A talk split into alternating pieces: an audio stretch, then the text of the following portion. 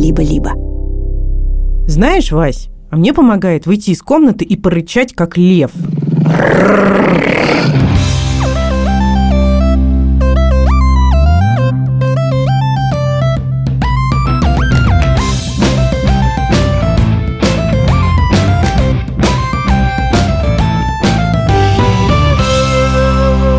Привет, меня зовут Маша. А меня Ксукса. Это наш сериал. Он называется «Так себя ведут». Здесь мы рассказываем истории про близнецов Василису и Кирилла, то есть Васю и Киру, как их называют родители. Такие истории могут случиться с каждым, и они о том, почему в нас появляются разные эмоции, о том, как с этими эмоциями познакомиться и подружиться.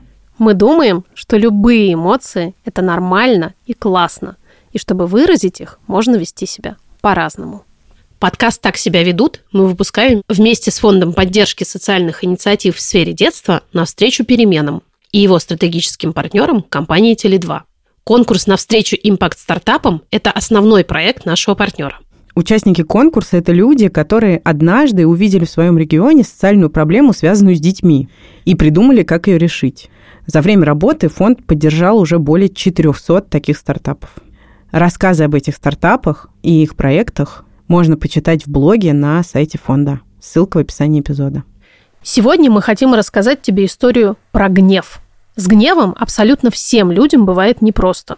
И тем, кто злится, и тем, на кого злятся. Но это очень важное чувство. Ну, впрочем, как и все наши чувства.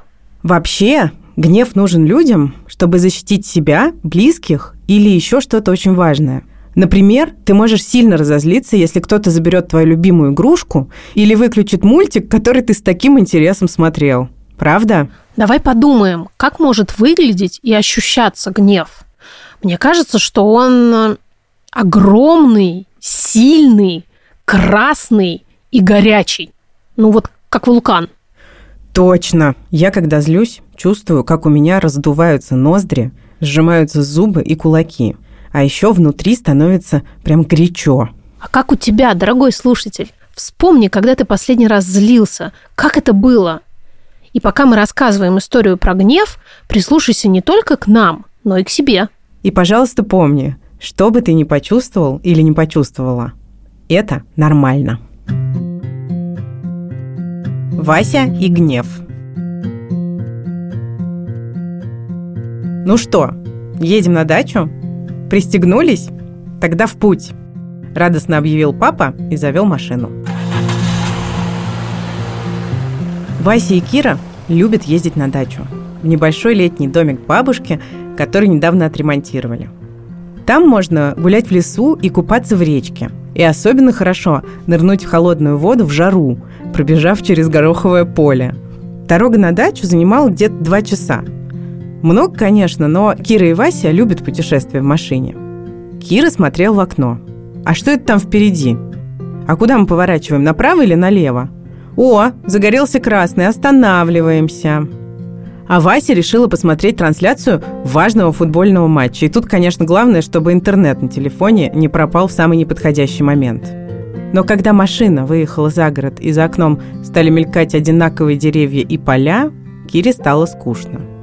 Играть в телефон, слушать музыку и смотреть мультики он не хотел.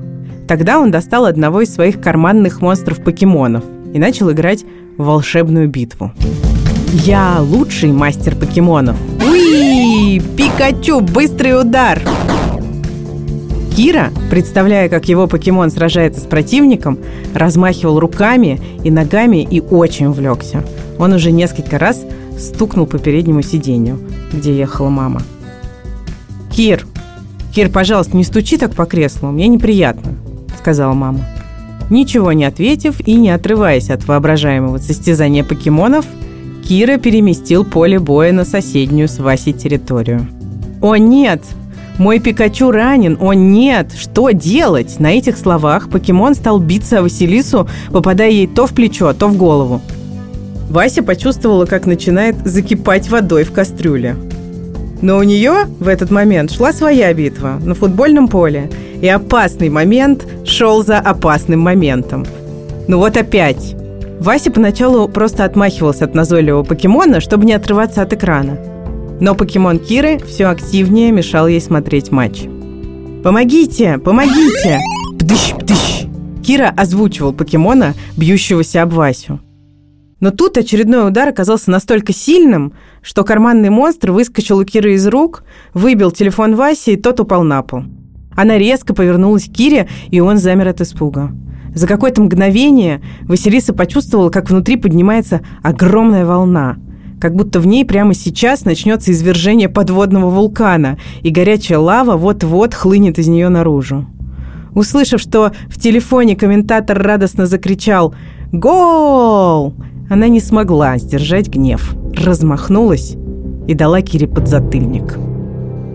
Кира, который, конечно, заигрался, но совсем не хотел выбивать телефон из рук сестры, тут же заплакал.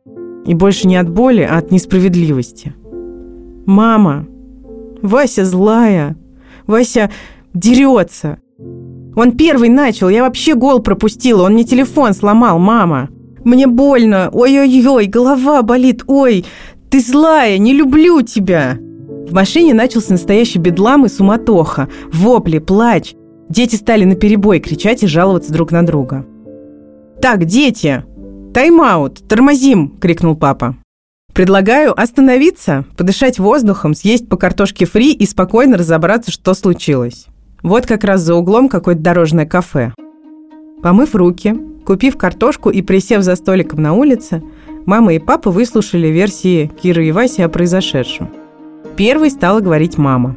«Вась, ты разозлилась. Испытала настоящий гнев, похоже. Когда нас внезапно настигают такие сильные эмоции – мы можем потерять над собой контроль и сделать что-то, толком не успев подумать. Эти чувства нормальны, ты испытаешь их еще много раз в жизни. Вот только важно учиться их контролировать и стараться не допускать, чтобы они переливались через край. Как будто они вода в ванной, в которой забыли выключить кран. «А почему мы вообще злимся?» – спросил Кира, поглаживая себя по голове, которая еще гудела от Васиного подзатыльника. «Ну, это очень древнее чувство», – стала объяснять мама.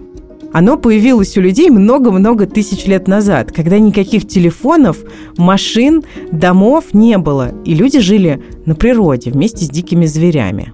И это чувство, вот этот гнев, помогало человеку выживать, защищаться от врагов и хищников.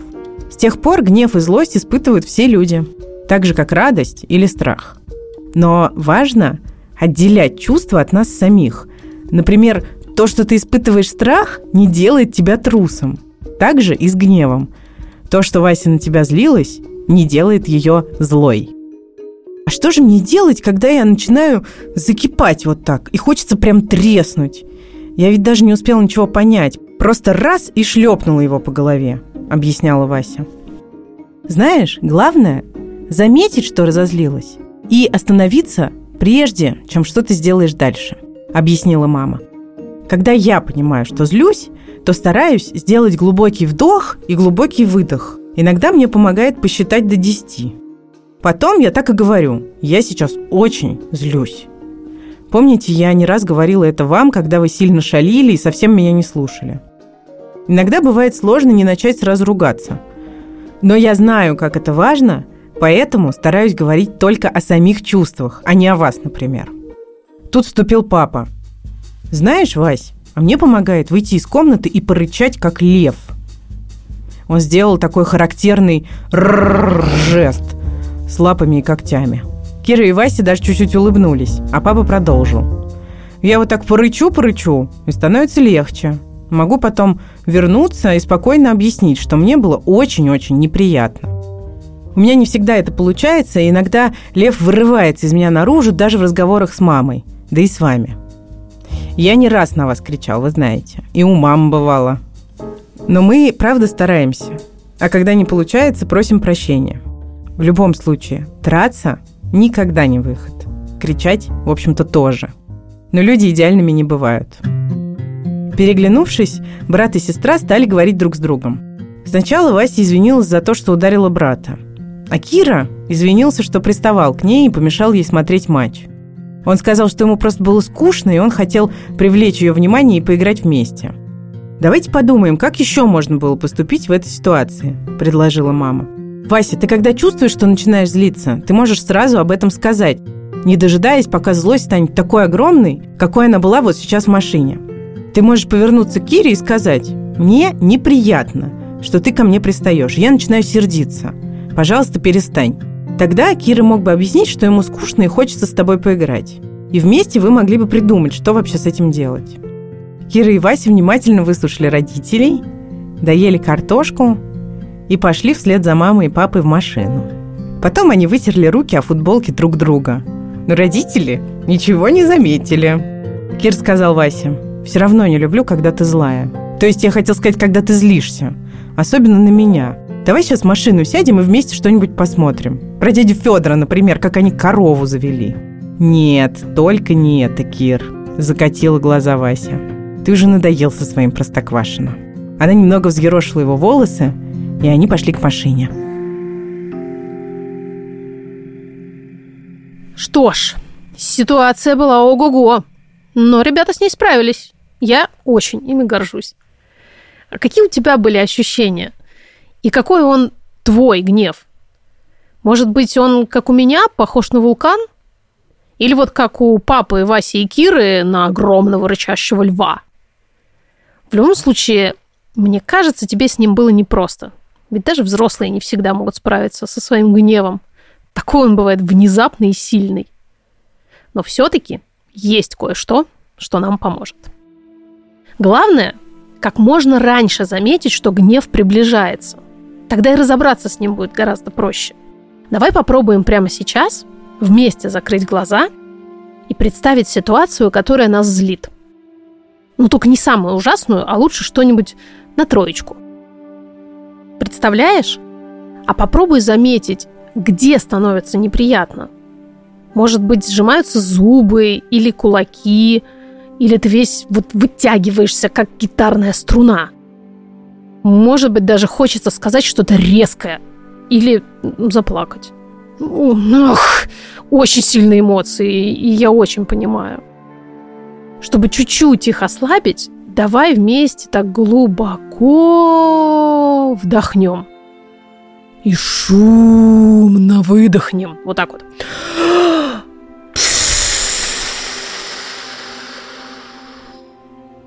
Можно даже порычать, если вот прям очень сильно сердишься. Вот так. А если гнева слишком много, можно как следует попрыгать. Помнишь, в первой серии у нас была мартышка, которая хочет достать с потолка банан – мы так до сих пор и не знаем, как он там оказался. Фух, ну, кажется, чуточку полегче, да? Теперь давай же подумаем, как нам быть с нашим гневом. Смотри, он приходит, когда чувствует, что нам нужна защита. И он совсем не готов уходить, пока мы не подтвердим ему, что пришел он не зря. Но еще важно стараться поступать так, чтобы никому не навредить. Потому что твои чувства, они только твои. И все они нормальны. А вот то, как ты с ними обходишься, может касаться и других людей. Поэтому, заметив свой гнев, я, например, говорю, «Эй, чувак, спасибо, что ты пришел. Похоже, я очень злюсь. И да, я имею право злиться. Это правда очень обидно». Потом я стараюсь сбросить напряжение, например, активно подышать, попрыгать или громко спеть песню. Ну, ты уже запомнил, наверное, эти способы. А после этого, если гнев появился в ответ на то, что сделал какой-то другой человек, я стараюсь вернуться, одна, без гнева, и объяснить этому человеку, почему же мне было так обидно. Если сразу договориться с гневом не получается, а это вообще-то абсолютно нормально, он такой вообще, знаешь, несговорчивый, то всегда можно позвать на помощь своего спокойного и надежного друга. Помнишь? представить кого-то любимого, большого и доброго, бабушку, старшую сестру, волшебную фею из сказки или любимого супергероя из мультика, и думать, что этот кто-то прямо сейчас тебя обнимает и говорит «Я с тобой». Да-да, он или она всегда с тобой, что бы ни случилось. Вот и все. Спасибо тебе большое, что ты был или была с нами. Мы просто обожаем рассказывать эти истории. Надеемся, что тебе они тоже нравятся. До встречи в следующем эпизоде и помни, все, что ты чувствуешь, абсолютно нормально.